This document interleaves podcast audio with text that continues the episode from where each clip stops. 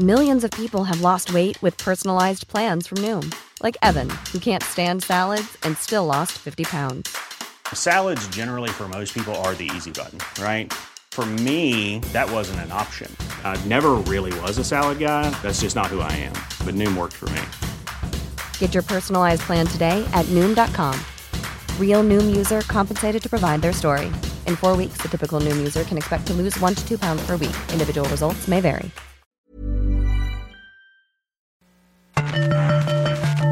Cada noche, los expertos se reúnen para debatir los temas que hacen historia en una mesa de análisis distinta. Aquí las entrevistas con los personajes y líderes de opinión, junto al análisis profundo de los temas trascendentes. Alfredo Ceja conduce un programa de Frente en Jalisco por el 100.3 de FM. Iniciamos.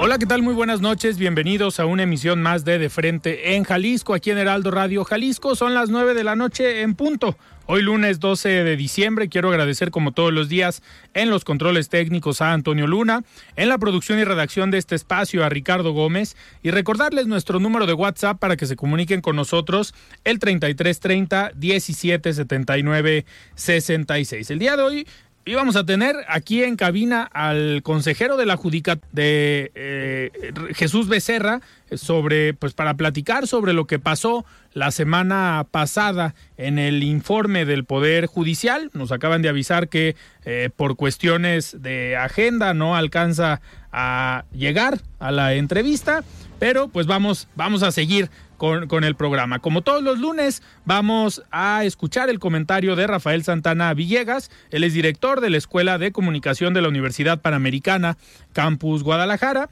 Y también vamos a escuchar el comentario, la participación de Salvador Romero, comisionado presidente del Instituto de Transparencia, Información Pública y Protección de Datos Personales del Estado de Jalisco. Les recordamos que nos pueden escuchar también en nuestra página de internet heraldodemexico.com.mx MX, ahí buscar el apartado radio y encontrarán la emisora de Heraldo Radio Guadalajara. También nos pueden escuchar a través de la plataforma iHeartRadio en el 100.3 de FM. Y ha sido una, un inicio de semana eh, bastante, bastante activo en cuestión de información. Y pues vamos a escuchar el resumen de lo que pasó el día de hoy en la zona metropolitana de Guadalajara, en el estado y también en nuestro país. Vamos al resumen. Los hechos que hicieron noticia de frente en Jalisco.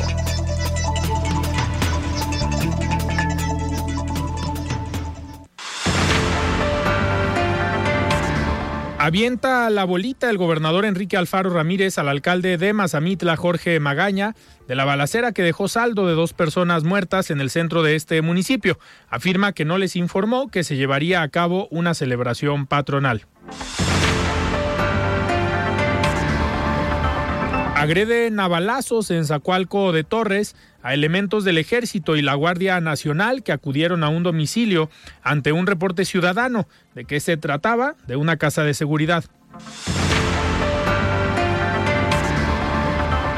Acuerda el gobierno de Guadalajara incluir en los apoyos entregados a familiares de personas desaparecidas a los miembros del colectivo Luz de Esperanza.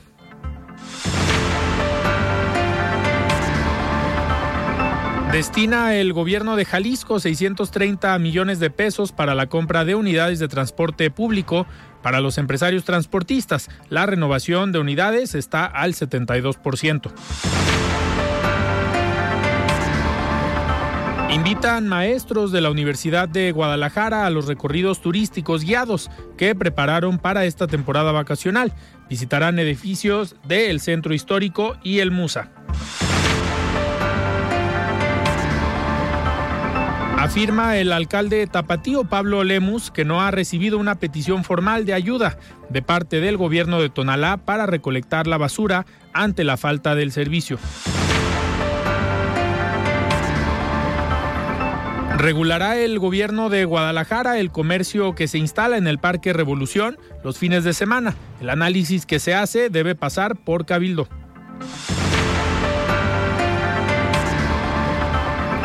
Esperan en Puerto Vallarta la presencia de 15 mil personas para los festejos de Navidad y Año Nuevo.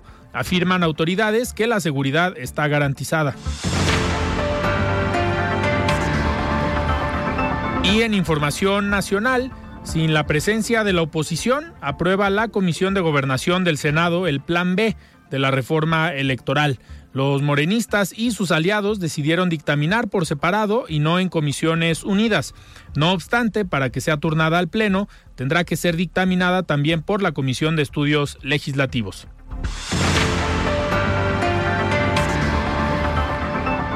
Regresa en Nuevo León el uso obligatorio de cubrebocas en espacios cerrados para evitar la proliferación de contagios de enfermedades respiratorias. La Secretaría, la Secretaria de Salud, Alma Rosa Marroquín, detalla que la medida estará vigente por lo menos durante el mes de diciembre.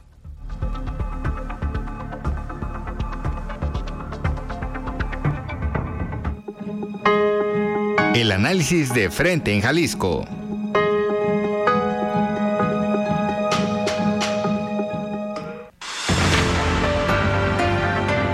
Muy bien, nueve de la noche con seis minutos y como comentábamos ahorita en el resumen, eh, pues en el Senado siguen trabajando este famoso plan B de la reforma electoral que para algunos analistas es todavía más preocupante el plan B que la misma reforma eh, constitucional que se planteaba y que no pasó en la Cámara eh, de Diputados. Sobre este tema estaremos platicando el día de mañana en la mesa de análisis de los martes con la presencia de Mario Ramos, él es exconsejero del Instituto Electoral y de Participación Ciudadana y también de Mario de Mario Hueso. Estamos eh, planteando tener también en entrevista a la presidenta del Instituto Electoral y de Participación Ciudadana, la maestra Paula Ramírez. Y sobre otro tema que platicaba ahorita al inicio del programa, eh, la semana pasada se dio el informe del presidente del Poder Judicial, a, quienes, eh, a quien hemos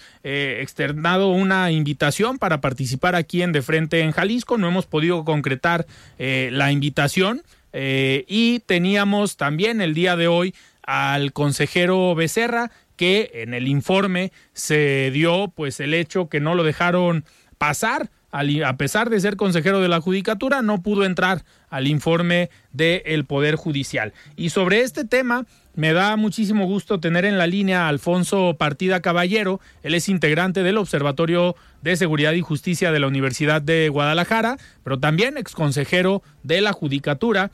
Pues, estimado Alfonso, ¿cómo estás? Buenas noches. Buenas noches, pues como siempre aquí con el gusto de saludarlos y, y listo para cualquier muchísimas gracias, Alfonso, por aceptar esta, esta comunicación, esta llamada. Oye, pues a ver, eh, vimos la semana pasada este informe del magistrado presidente Daniel Espinosa Licón, pero algo eh, pues que pasó que yo creo que no nos lo podíamos imaginar es que pues no dejaron entrar a un consejero de la judicatura al informe, siendo que los otros consejeros pues sí pudieron ingresar. Eh, Alfonso, ustedes del Observatorio de Seguridad y Justicia, ¿cómo, pues, cómo ven este tipo de, actuaciones? No, pues eh, da mucho que desear porque le pudiéramos decir que eh, fue el informe que no fue, pues, porque el informe no tuvo nada, fue una serie de violaciones eh, enormes, por ejemplo, el no dejar entrar a un consejero. Yo fui consejero en mi tiempo y yo tuve grandes diferencias con, con los dos presidentes del Supremo Tribunal de Justicia que me tocaron, pero nunca, nunca eh, tuve una grosería o un abuso de autoridad tan grande como este, ¿no? El, el no dejar entrar a un consejero porque teniendo eh, miedo que pudiera ser este cuestionado el mismo presidente porque de números no habló sí. de números no habló eh, no dijo cuánto se gastó cuántas sentencias no aclaró los cinco millones de dólares que le dio el el consulado americano para la cuestión de la digitalización porque para conocimiento del público, este Licón prometió hace año tres meses más o menos que en cinco meses iba a estar totalmente digitalizado el poder judicial. Esto es eh, eh, lo que iban a hacer los expedientes electrónicos, las consultas electrónicas que se podían hacer desde hasta a veces desde tu celular, como lo puedes hacer en la corte o como lo puedes hacer en Colima o en Nayarit, Aguascalientes, que son estados eh, mucho más pobres, mucho más pequeños que Jalisco y que pueden hacer este la presentación de demandas,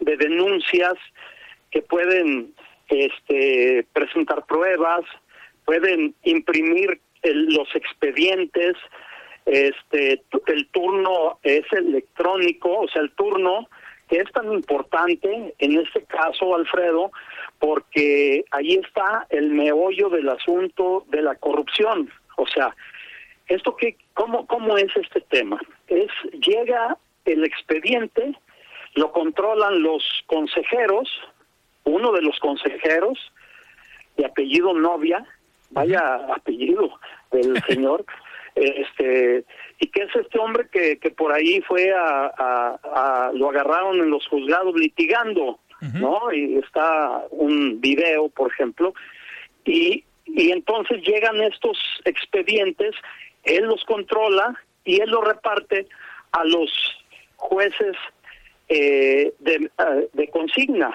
a los jueces a modo.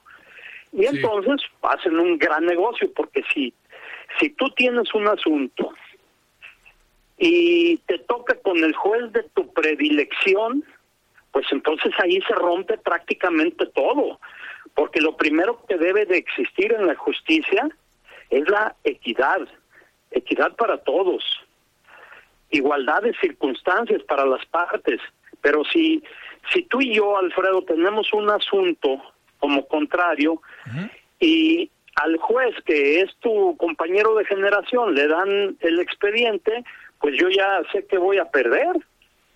Entonces, este tipo de situaciones eh, no habló de números, no habló de cifras, simplemente de era más bien una cuestión eh, de, de para para adornarse, tanto él como el gobernador, que lo, lo señaló, lo nombró cerca de diez veces, nomás le faltó decirle patrón, porque desgraciadamente eso es lo que es, es su patrón, y, y nunca aclaró lo de los cinco millones de dólares. O sea, a estas alturas debería de haber bibliotecas virtuales. Así está, si tú haces un enlace al, a la página del Supremo Tribunal de Justicia y ahí te vas a lo de digitalización, ahí están los lo que se eh, comprometió, eh, firma electrónica, eh, expedientes electrónicos, digitalizar todo lo que viene a ser el, el, el archivo judicial.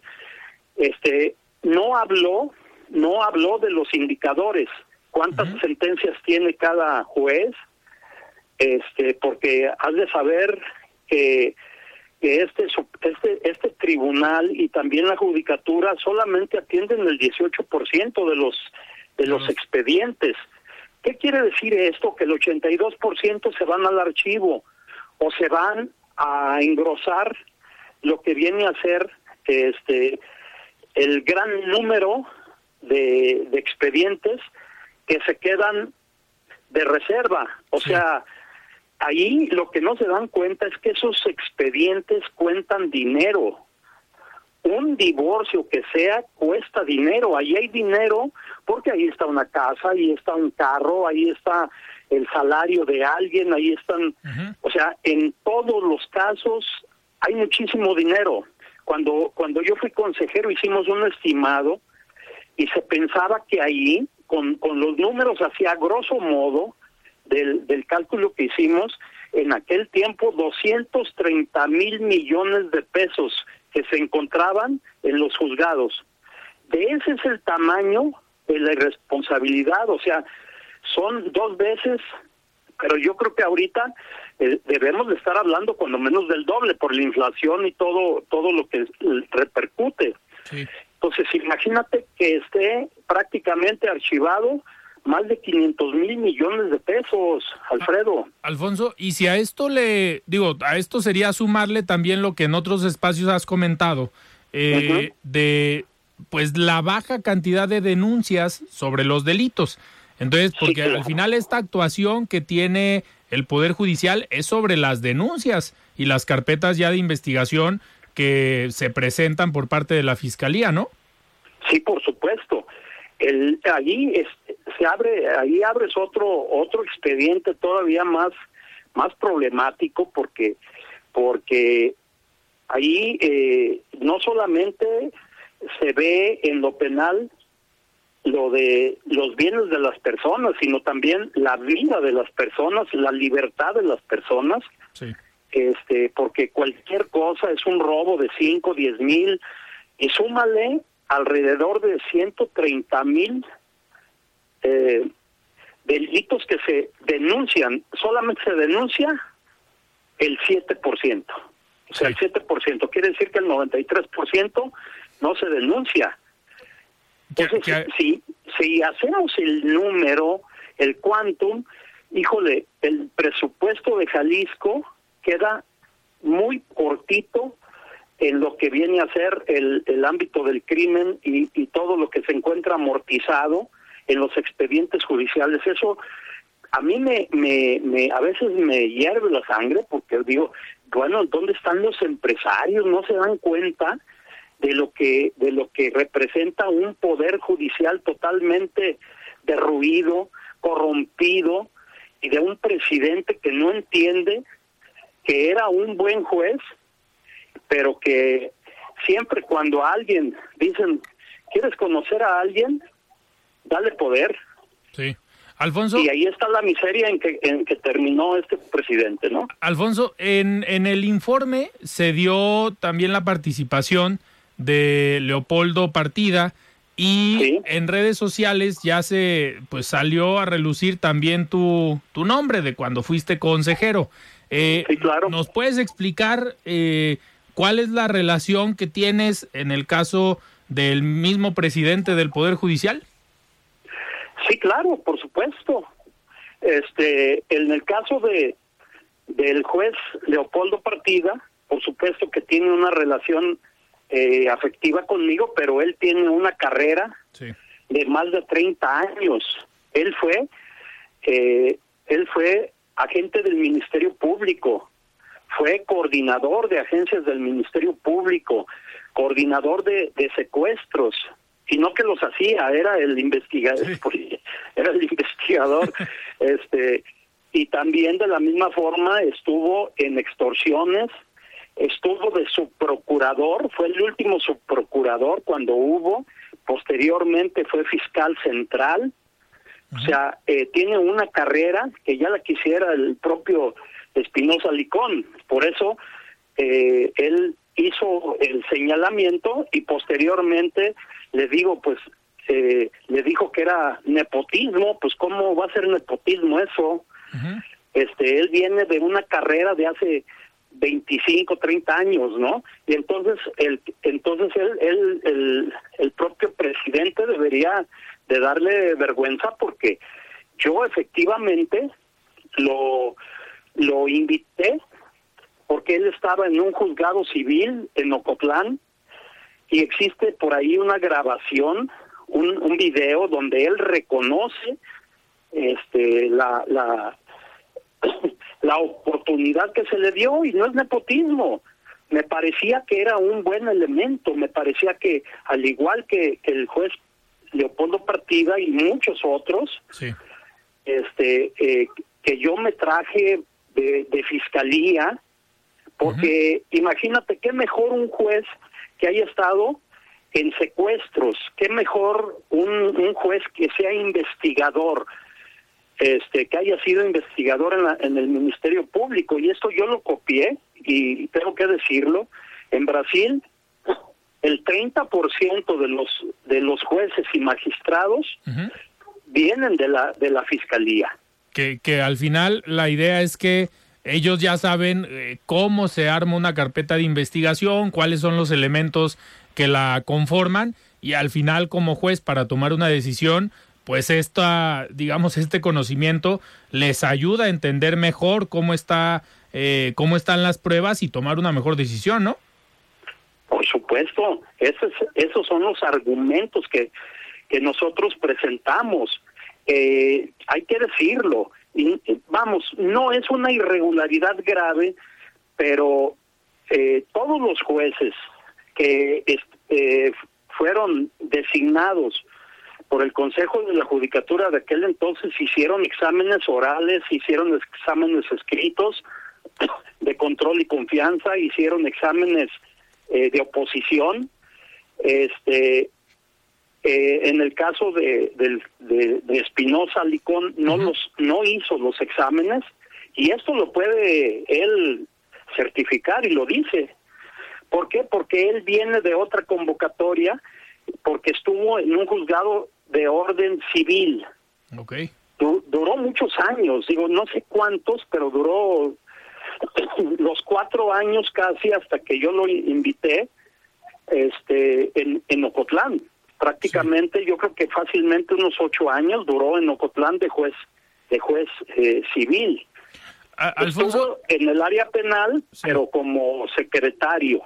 Sí, dime. Alfonso, ¿y qué, ¿y qué podemos esperar hoy del Poder Judicial? Digo, los demás magistrados, eh, pues tienen también la capacidad, por lo menos, de, eh, pues de levantar la voz, de decir lo que a lo mejor se está haciendo mal o lo que falta por hacer.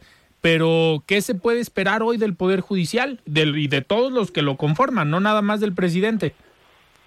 Es un verdadero suplicio el, el Poder Judicial en la actualidad, porque nombraron cerca de 40 jueces por por el criterio de reparto de cuotas, o sea, tantos para el PAN, tantos para MC, tantos para el Verde uh -huh. y tantos para para el PRI. Eh, ahí está, eh, digo, hay fotografías y los vamos a estar publicando pro, eh, poco a poco, uh -huh. donde están, eh, por ejemplo, la consejera jueza, que es del PAN, con sus ocho jueces, ¿no? Jueces y juezas. O sea, ¿qué garantía podemos tener en eso? Eh, Movimiento Ciudadano, a través de Rafael eh, Rodríguez Ramírez, uh -huh. cuñado de Enrique Alfaro, nombró 16 jueces.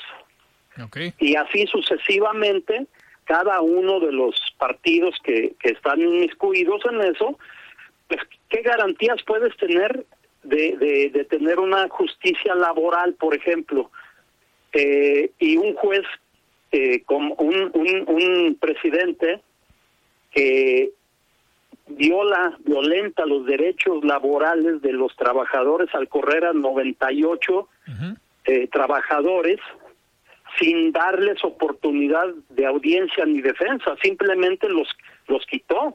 Algunos tenían más de 10 años de, de, de servicio. Sí. Entonces, oye, un alguien que tiene 10 años de servicio en cualquier, ya sea en una universidad, tú eres profesor o, o en una empresa, alguien que tenga 10 años de servicio y que no que su hoja esté limpia.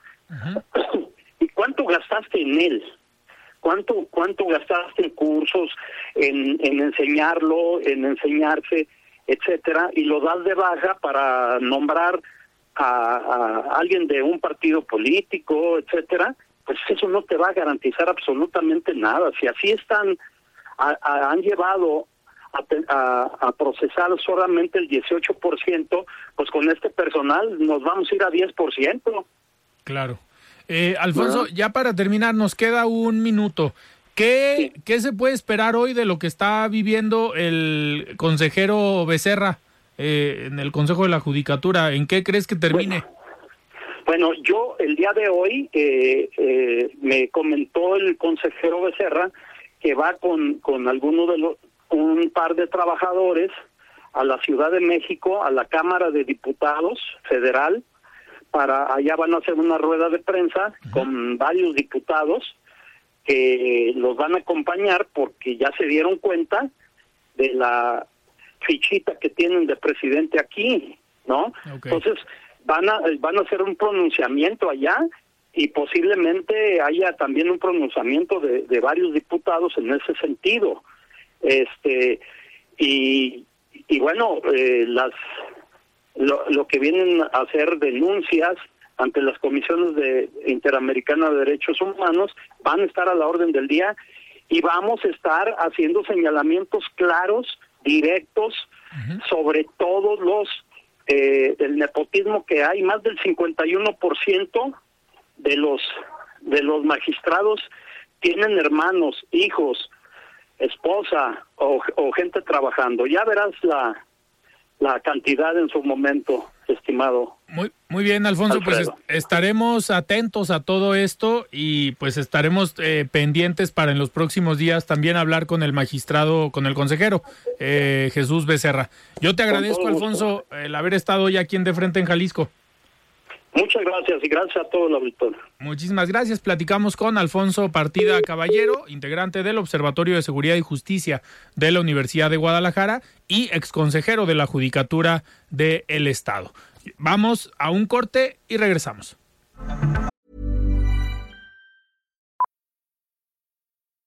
Millions of people have lost weight with personalized plans from Noom, like Evan, who can't stand salads and still lost 50 pounds. Salads, generally, for most people, are the easy button, right? For me, that wasn't an option. I never really was a salad guy. That's just not who I am. But Noom worked for me. Get your personalized plan today at Noom.com. Real Noom user compensated to provide their story. In four weeks, the typical Noom user can expect to lose one to two pounds per week. Individual results may vary. I'm Sandra, and I'm just the professional your small business was looking for. But you didn't hire me because you didn't use LinkedIn jobs. LinkedIn has professionals you can't find anywhere else, including those who aren't actively looking for a new job but might be open to the perfect role, like me. In a given month, over 70% of LinkedIn users don't visit other leading job sites. So if you're not looking on LinkedIn, you'll miss out on great candidates like Sandra. Start hiring professionals like a professional. Post your free job on linkedin.com/people today.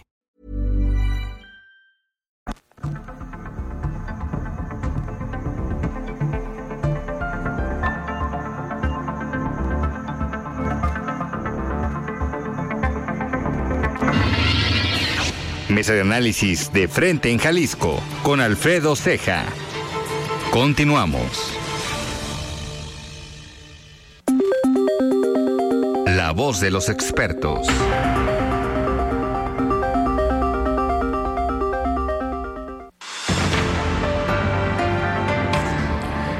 Muy bien, 9 de la noche con 30 minutos. Estamos de regreso aquí en De Frente en Jalisco. Y antes de continuar, vamos a escuchar el comentario de Salvador Romero. Él es comisionado presidente del Instituto de Transparencia, Información Pública y Protección de Datos Personales del Estado de Jalisco. Estimado Salvador, ¿cómo estás? Buenas noches.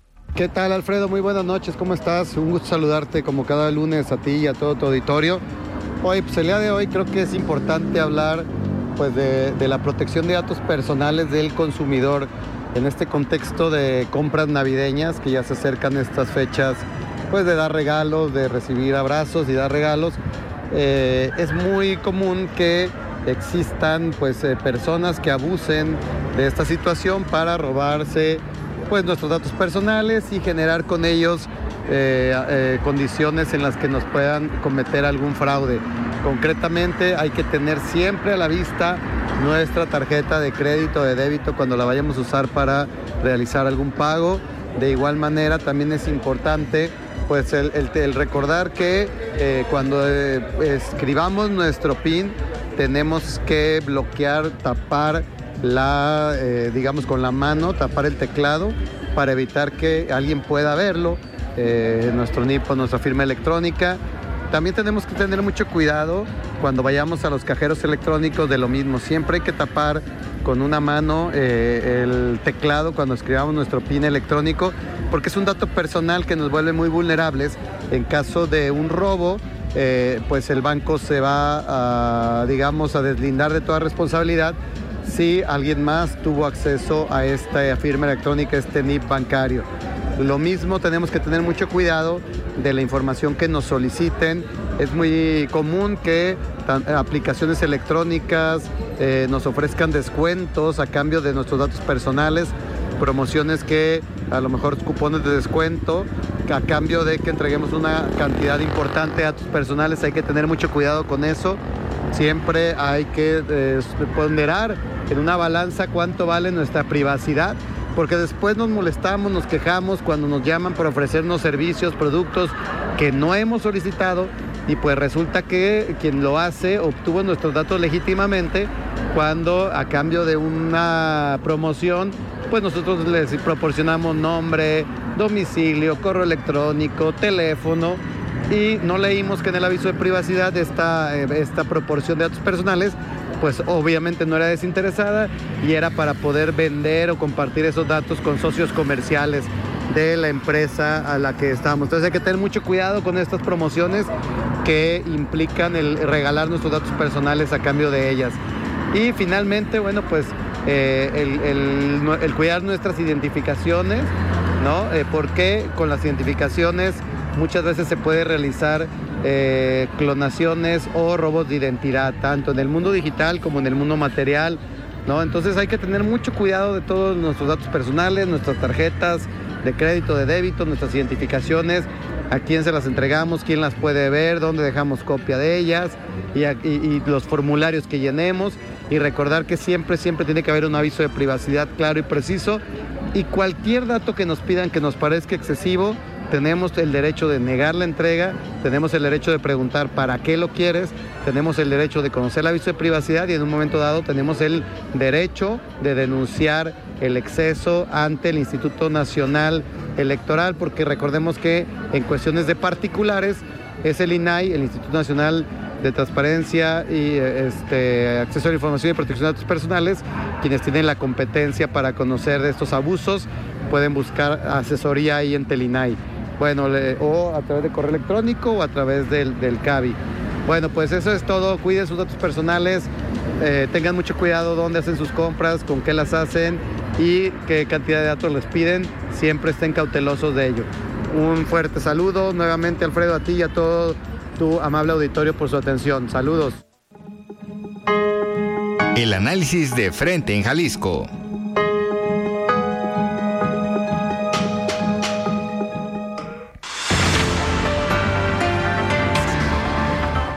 Muchísimas gracias, Salvador, por este comentario. Sin duda un tema interesante y un tema eh, de cuidar los datos, los datos personales. Y me da muchísimo gusto tener en la línea ya nuestra compañera y amiga Mayeli Mariscal, que hubo bastante, bastante información. Mayeli, ¿cómo estás? Buenas noches. Hola, ¿qué tal Alfredo? Muy buenas noches. Buenas noches también a todo tu auditorio.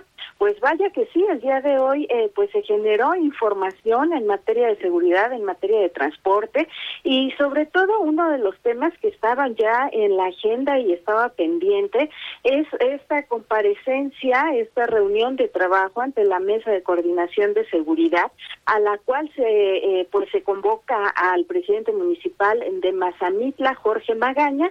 Esto eh, especialmente luego de que el pasado 8 de diciembre se generó por la noche, pues un enfrentamiento, y más que enfrentamiento, un ataque directo, en donde pues se deriva eh, como saldo dos personas muertas, dos hombres, uno de ellos, eh, de acuerdo con las autoridades, pues se le localiza algo eh, de, droga, otro un funcionario del ayuntamiento de Mazamitla y también, pues bueno, es el incidente en donde más eh, personas han resultado heridas, civiles ellos, eh, que se encontraban eh, pues también disfrutando de estas fiestas patronales, estas actividades que desde el 3 de diciembre se están teniendo en el municipio de Mazamitla. Fueron seis personas que resultaron heridas, tres de ellos menores y bueno, ya se reportan estas personas eh, como estables, incluso decía el día de hoy el presidente municipal Jorge Magaña en entrevista con medios de comunicación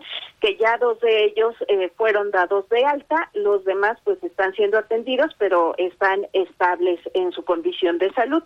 Y bueno, ya entrando en materia, Alfredo, lo que tiene que ver eh, con esta comparecencia o esta reunión de trabajo, decía Enrique Alfaro, el gobernador de Jalisco, que bueno, eh, al no informar de esta celebración patronal, que se tenía en el municipio de Mazamitla es que no fue posible establecer un operativo adecuado para resguardar a los ciudadanos, lo que implica, dice Enrique Alfaro, una omisión por parte del presidente municipal, pero vamos a escuchar si te parece lo que dijo el gobernador.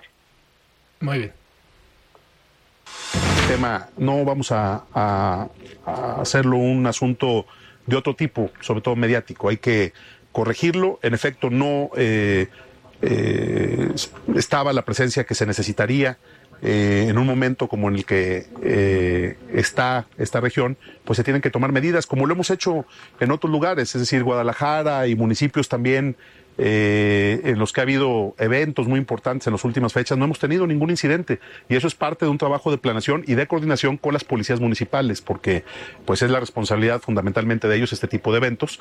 Eh, nosotros estamos para respaldarlo, hablamos con el presidente municipal de frente y con claridad. Creo que fue una buena reunión. Pues ya escuchamos ahí, Alfredo, esta eh, reunión que dicen eh, fue una buena reunión en donde ya le asignaron tareas a Jorge Magaña, el presidente municipal de Mazamitla. Eh, también, pues ya generó, por supuesto, la declaración del propio primer edil, en donde señaló que sí, sí participaron algunos elementos de la comisaría de Mazamitla en el resguardo de los ciudadanos, sobre todo la atención también de las personas que resultaron heridas.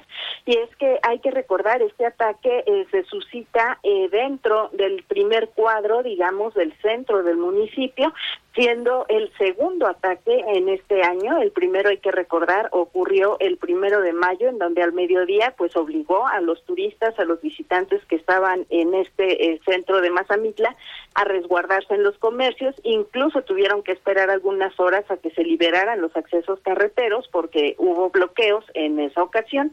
En esta ocasión fue por la noche, alrededor de las nueve de la noche, cuando se da este ataque directo. Y bueno, dice Jorge Magaña que sí eh, tuvo lugar eh, este resguardo, sin embargo reconoce que son muy pocos los elementos que están en Mazamitla, eh, pues a cargo de esta función preventiva y de proximidad con los ciudadanos, especialmente hay que recordar que tanto en Mazamitla, pero también en otros municipios del estado, se han estado teniendo lugar pues algunas renuncias, sobre todo por este tema de inseguridad, que obviamente a los propios elementos pues les eh, causa cierto temor y prefieren renunciar a estas funciones. Pero vamos a escuchar a Jorge Magaña lo que mencionó al respecto. Eso ya se hizo la aclaración, fue una falta de comunicación, sí hubo participación de la Policía Municipal. Lo que sí hay que ser bien claros es que el estado de fuerza de los municipios es muy pequeño y solo dos elementos acudieron, ya que no había más en ese momento. La, otra cantidad de elementos que estaban en guardia estaban resguardando heridos que hubo por el enfrentamiento. Entonces hubo la atención de ellos, más dos elementos de protección civil que acudieron inmediatamente al sitio para poder ver lo que estaba pasando. Eh, ya del tema de la persona que trabajaba en el ayuntamiento, se trata de un empleado eventual que contratamos cuando se construye obra pública y que no es de la nómina fija, sino simplemente se hace contratación, era un ayudante de albañil. Y bueno, ya escuchamos este eh, funcionario municipal eventual que pierde la vida en este ataque eh, directo. Eh, ya fue apoyado su familia precisamente con los gastos funerarios por parte del municipio. Y también decía el presidente municipal que en San José de Gracia, muy cerca de Mazamitla, ocurrió también un enfrentamiento, lo que distrajo, entre comillas, pues a los elementos de las fuerzas federales que tuvieron que atender estos hechos de San José de Gracia, lo que originó el descuido, dice el presidente municipal en Mazamitla. Y bueno, ahora respecto de lo que se sigue o las investigaciones para saber eh, por qué este ataque directo ocurre en contra de estos dos hombres, Ricardo Sánchez Berúben, el coordinador de seguridad, comenta que la carpeta de investigación se mantiene abierta para determinar estos hechos, las circunstancias de estos hechos. Vamos a escucharlo. Bueno, eso se va ya integrando en la carpeta de investigación. Estamos a la espera de los cruces balísticos y también el de trayectoria para ver eh, la distancia que tenía eh, la persona que se localiza con dosis de droga y el empleado para ver si realmente fue circunstancial o estaban juntos o estaban a punto de encontrarse. Pues ya escuchamos ahí, Alfredo, prácticamente esta información relacionada con Mazamitla. Claro, pues sin duda un tema, Mayeli, que vamos a pues, seguir atentos porque al final eh, ya desde hace algunas semanas, un par de meses, se había anunciado este eh, pues reforzamiento de la seguridad en Mazamitla y vuelven a suceder estos lamentables hechos que pues ojalá y ahora sí la coordinación entre los tres órdenes de gobierno de, resultados. Mayeli, para continuar con esta, pues con este tipo de información, eh, fue muy notorio la semana pasada, a finales de la semana pasada, que Miguel Ángel Félix Gallardo pues abrió este narcotraficante, fundador del cártel de Guadalajara, pues abrió una cuenta de Twitter y esto generó eh, polémica ante las autoridades responsables de los centros penitenciarios, pues eh, generó dudas de cómo había abierto un personaje como él una cuenta en redes sociales y pues esto ya provocó un pronunciamiento por parte de las autoridades. ¿Qué nos puedes decir al respecto? Así es, Alfredo. Pues ya el director general de Prevención y Reinserción Social del Estado, José Antonio Pérez Juárez, a través de un comunicado, pues eh, aclaró que sí, esta cuenta de Twitter eh, efectivamente pues es del también llamado jefe de jefes. Sin embargo, señala que al interior de, de este centro de reclusión no es permitido el que manejen eh, pues estas cuentas o que tengan redes sociales. Sin embargo, dice que bueno, estas son manejadas por sus familiares, por sus abogados y que eh, pues sí, como cualquier otra persona tiene eh, pues esta posibilidad de contar con una red social. Sin embargo, dijo que al interior se le tiene restringida obviamente el uso de internet, el uso de también de teléfonos celulares. Incluso señalaba que bueno, hay que recordar que es eh, Miguel Ángel Félix Gallardo, ya es una persona eh, mayor con la vista reducida al 50%, su capacidad auditiva también es reducida, lo que hace pues dudoso, dice él, que directamente pudiera estar manejando mensajes eh, eh, a través de esta red social. En la cuenta eh, de Twitter Miguel, de Miguel Ángel Félix Gallardo, pues se hicieron alguna serie de publicaciones, de hecho, en tres partes, en donde pues prácticamente se explica eh, la detención, cómo fue las eh, torturas a las cuales fue eh, remitido o que padeció al momento de ser eh, capturado, incluso señalan ahí algunos nombres de quienes estuvieron presentes y pues bueno, se presume que estas publicaciones, como ya dice el director, las hicieron eh, o familiares o los propios abogados, así es que pues bueno, ahí la aclaración. Pues sigue eh, cada que hay una declaración o una eh, entrevista, una aparición de este personaje, pues sigue generando polémica. Ya lo hizo hace algunos meses con esta entrevista que dio a una cadena internacional de televisión pues generando gran polémica después de más de 25 años de estar en prisión, eh, da una primera entrevista, se genera un revuelo en redes sociales y ahora lo vuelve a hacer abriendo una cuenta de Twitter, pues habrá que también seguir atentos a ver qué más, qué más publica un personaje como Miguel Ángel Félix Gallardo. Mayeli, y cambiando ya, ahora sí un poco de tema, eh, hemos visto que en esta administración el tema de la movilidad, el tema del transporte público principalmente, ha sido uno de los eh, proyectos o políticas públicas en las que más se ha eh, enfocado el gobierno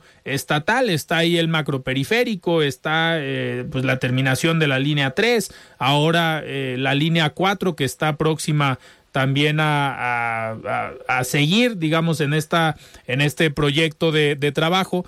Y hoy se dio también un avance en la entrega de los de las unidades de transporte público eh, en esta pues renovación del parque vehicular y qué nos puedes comentar al respecto.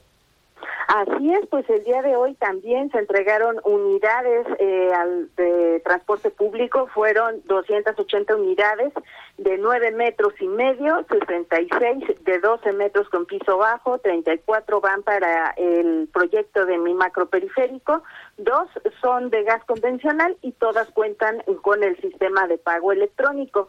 Este último punto, pues eh, de nueva cuenta, eh, pues dio declaración por parte del gobernador Enrique Alfaro, quien señaló que hasta estos momentos el 55% de los usuarios utilizan ya el sistema electrónico de prepago a través de esta tarjeta de mi movilidad y eh, dice que bueno ya esta tarjeta permite incluso algunos descuentos en transbordo en el transporte público y sin embargo eh, pues eh, llama la atención esa declaración porque dice ahora sí ya no hay justificación para reclamar que no se entregue el cambio hay que recordar que la tarifa de transporte es de nueve con de nueve pesos con cincuenta centavos lo que implica que si no se tiene exactamente el monto y se tiene que pagar por cualquier circunstancia eh, pues con, eh, con dinero, eh, pues estas alcancías de los de las unidades de transporte público no dan cambio y estos 50 centavos pues se van a una cuenta que todavía queda sin resolver qué es lo que va a suceder, pero vamos a escuchar lo que dijo el gobernador. Queremos llegar al 100% porque tenemos que explicarle a la gente que este modelo es mucho más cómodo no tiene costo, tú eh, puedes cargar tu tarjeta.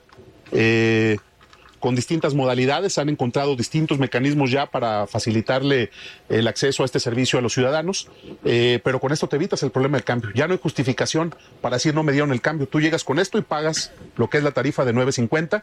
Este servicio existe en todas nuestras unidades.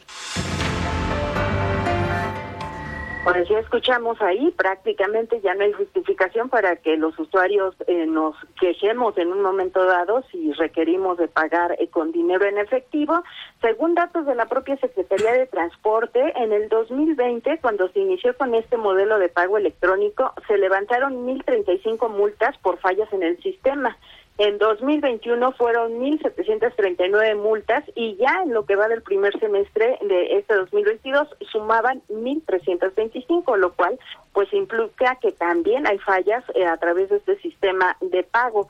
Y bueno, retomando el tema de las unidades, eh, también es importante destacar, Alfredo, y a todo el auditorio, que tanto Zapotlanejo como el Salto e incluso Tonala se verán próximamente beneficiados porque algunas rutas van a ampliar sus derroteros y sobre todo pues este modelo ya a través del Canelo Energy que obviamente es de Saúl del Canelo Álvarez quien eh, pues recibe esta sesión de derechos y ya ahora cuenta con unidades eh, que pues estarán circulando en el municipio del Salto. Vamos a escuchar a Diego Monraz, el secretario de Transporte, quien habla sobre esto.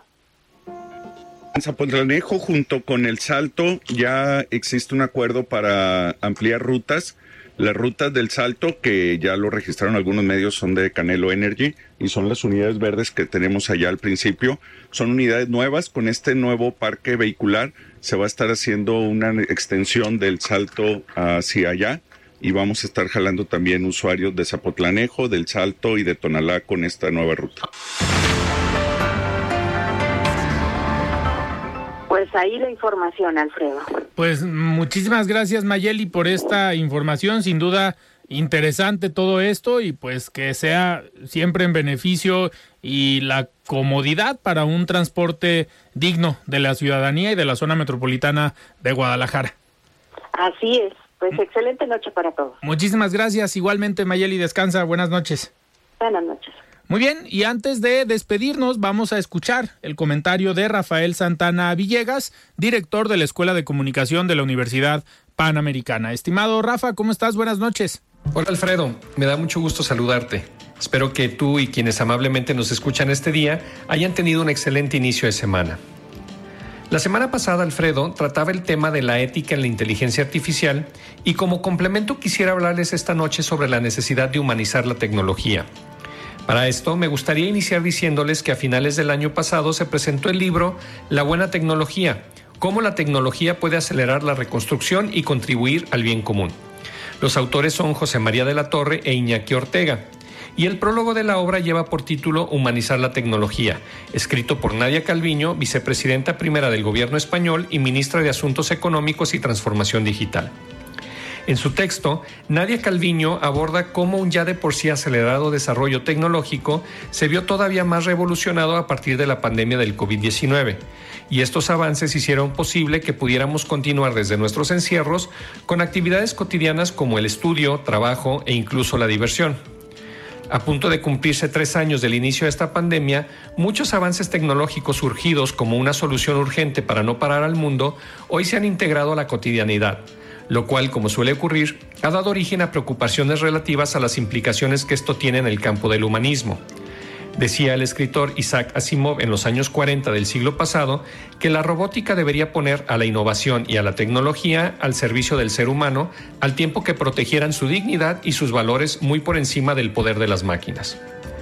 Isaac Asimov es considerado uno de los padres de la ciencia ficción y las historias que nos dejaron los escritores que comenzaban a abordar los temas de un futuro tecnologizado presentaban una enorme cantidad de robots de aspecto humanoide. Hoy en día eso no se ha dado tal como lo plantearon, pero sí es un hecho que las máquinas y realidades como la inteligencia artificial y los algoritmos impulsan la digitalización como un aspecto clave de oportunidades, crecimiento y productividad, sin perder de vista el hecho de que todos estos procesos deben de poner a las personas en el centro, de manera que se logre crecimiento económico justo y sostenible con un refuerzo del tejido social. Para lo anterior, varios países han firmado diferentes documentos que abordan la necesidad de tener una especie de carta de derechos digitales. En nuestro país, este documento lleva por nombre Carta de Derechos de la Persona en Entorno Digital, Código de Buenas Prácticas, y fue presentado a finales del 2021 buscando que de una manera clara todos los usuarios de las tecnologías de la información y las comunicaciones conozcan los derechos que pueden exigir y ante qué instancias acudir si se considera que esos derechos han sido violentados. Este documento prevé también condiciones específicas de especial interés en la tutela de actividades como el teletrabajo, hoy tan de moda, Igualmente se refieren los elementos que deben tomarse en cuenta cuando se aterricen estos derechos en grupos considerados vulnerables. Se busca al final que los usuarios disfruten una experiencia que los lleve realmente a beneficiarse de los avances, pero que también tome conciencia de los riesgos que se afrontan al hacer uso de las tecnologías. Con la aparición de los automóviles hace algunos años, el concepto de calle tomó otra dimensión y nos vimos en la necesidad de hacer uso correcto de las mismas para lograr una armónica relación peatón-conductor. En el caso de las nuevas tecnologías es lo mismo. Conviviremos cada día más con avances tecnológicos y necesitaremos hacerlo de manera segura y buscando en todo momento que prevalezca la dignidad de las personas. Así que sin duda veremos siempre muchos esfuerzos por humanizar la tecnología. Hasta aquí mi comentario de esta noche. Muchas gracias Alfredo, amable auditorio. Les recuerdo que soy Rafael Santana y me encuentran en Twitter como arroba rsantana71 por si desean seguir la conversación. A todos les deseo buenas noches y excelente inicio de semana. Muchísimas gracias Rafa por este comentario y nosotros nos despedimos. Se quedan con deportes con Jaime Gallardo y Ernesto López Mota. Yo soy Alfredo Ceja. Muy buenas noches. Alfredo Ceja los espera de lunes a viernes a las 9 de la noche para que junto con los expertos y líderes de opinión analicen la noticia y a sus protagonistas. Esto fue De Frente en Jalisco, otra exclusiva de El Heraldo Radio. Even when we're on a budget, we still deserve nice things. Quince is a place to scoop up stunning high-end goods for 50 to 80% less than similar brands. They have buttery soft cashmere sweaters starting at $50, luxurious Italian leather bags, and so much more. Plus, Quince only works with factories that use safe, ethical, and responsible manufacturing. Get the high-end goods you'll love without the high price tag with Quince. Go to quince.com/style for free shipping and 365-day returns.